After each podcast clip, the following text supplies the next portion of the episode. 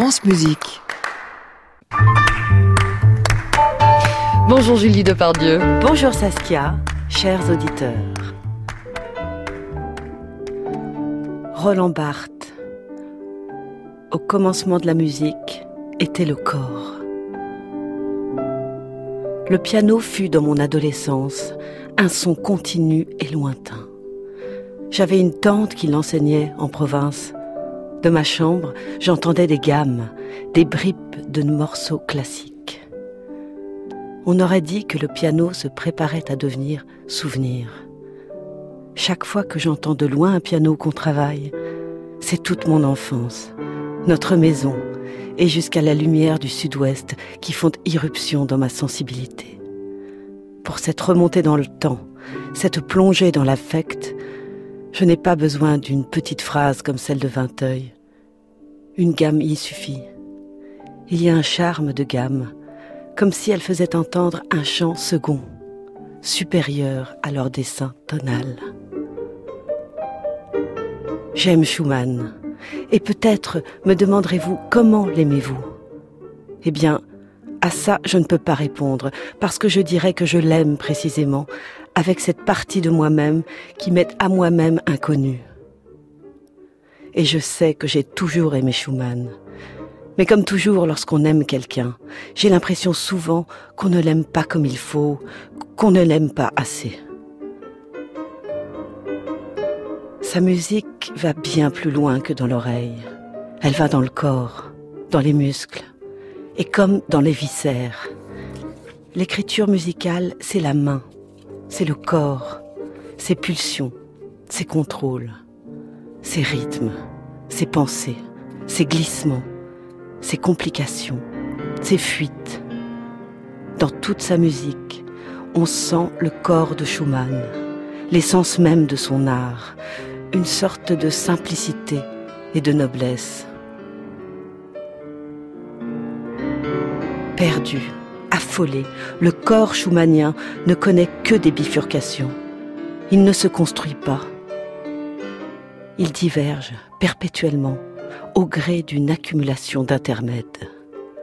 Un corps qui frappe, se ramasse, explose, se coupe, pique, ou au contraire, et sans prévenir, s'étire, se tisse légèrement. Le vrai pianiste schumannien, c'est moi. Le morceau n'a été écrit que pour une personne, celle qui le joue. La sensation, pour ainsi dire, incomparable, car je pourrais la reconnaître entre mille, que donne le contact de ces touches d'ivoire. Sensation complète et complexe. C'est doux, et c'est ferme. C'est lisse et ça ne glisse pas. Les poètes parlent toujours de la main qui effleure le clavier, mais cette image me paraît irréelle.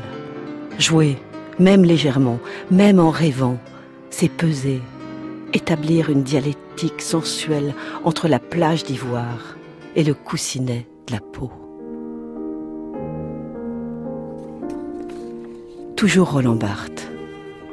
J'écoute la phrase qui ouvre l'andante du premier trio de Schubert.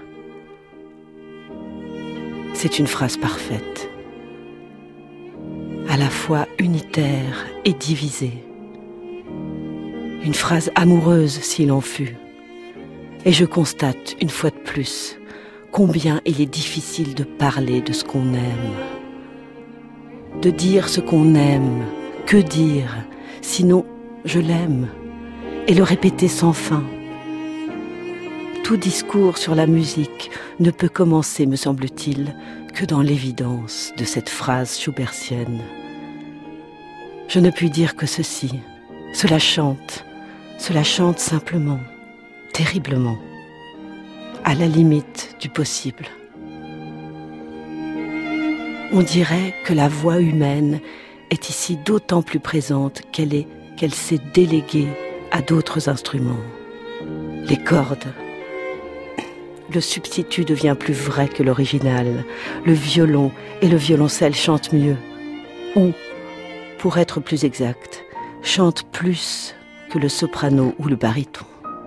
Parce que s'il y a une signification des phénomènes sensibles, c'est toujours dans le déplacement, la substitution, bref, en fin de compte, l'absence, qu'elle se manifeste avec le plus d'éclat.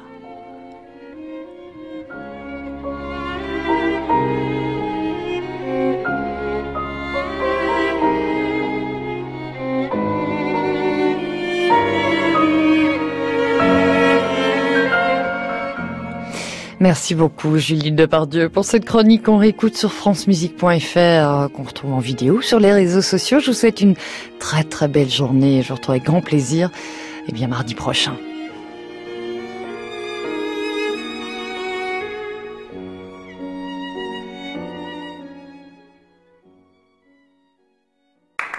À réécouter sur francemusique.fr.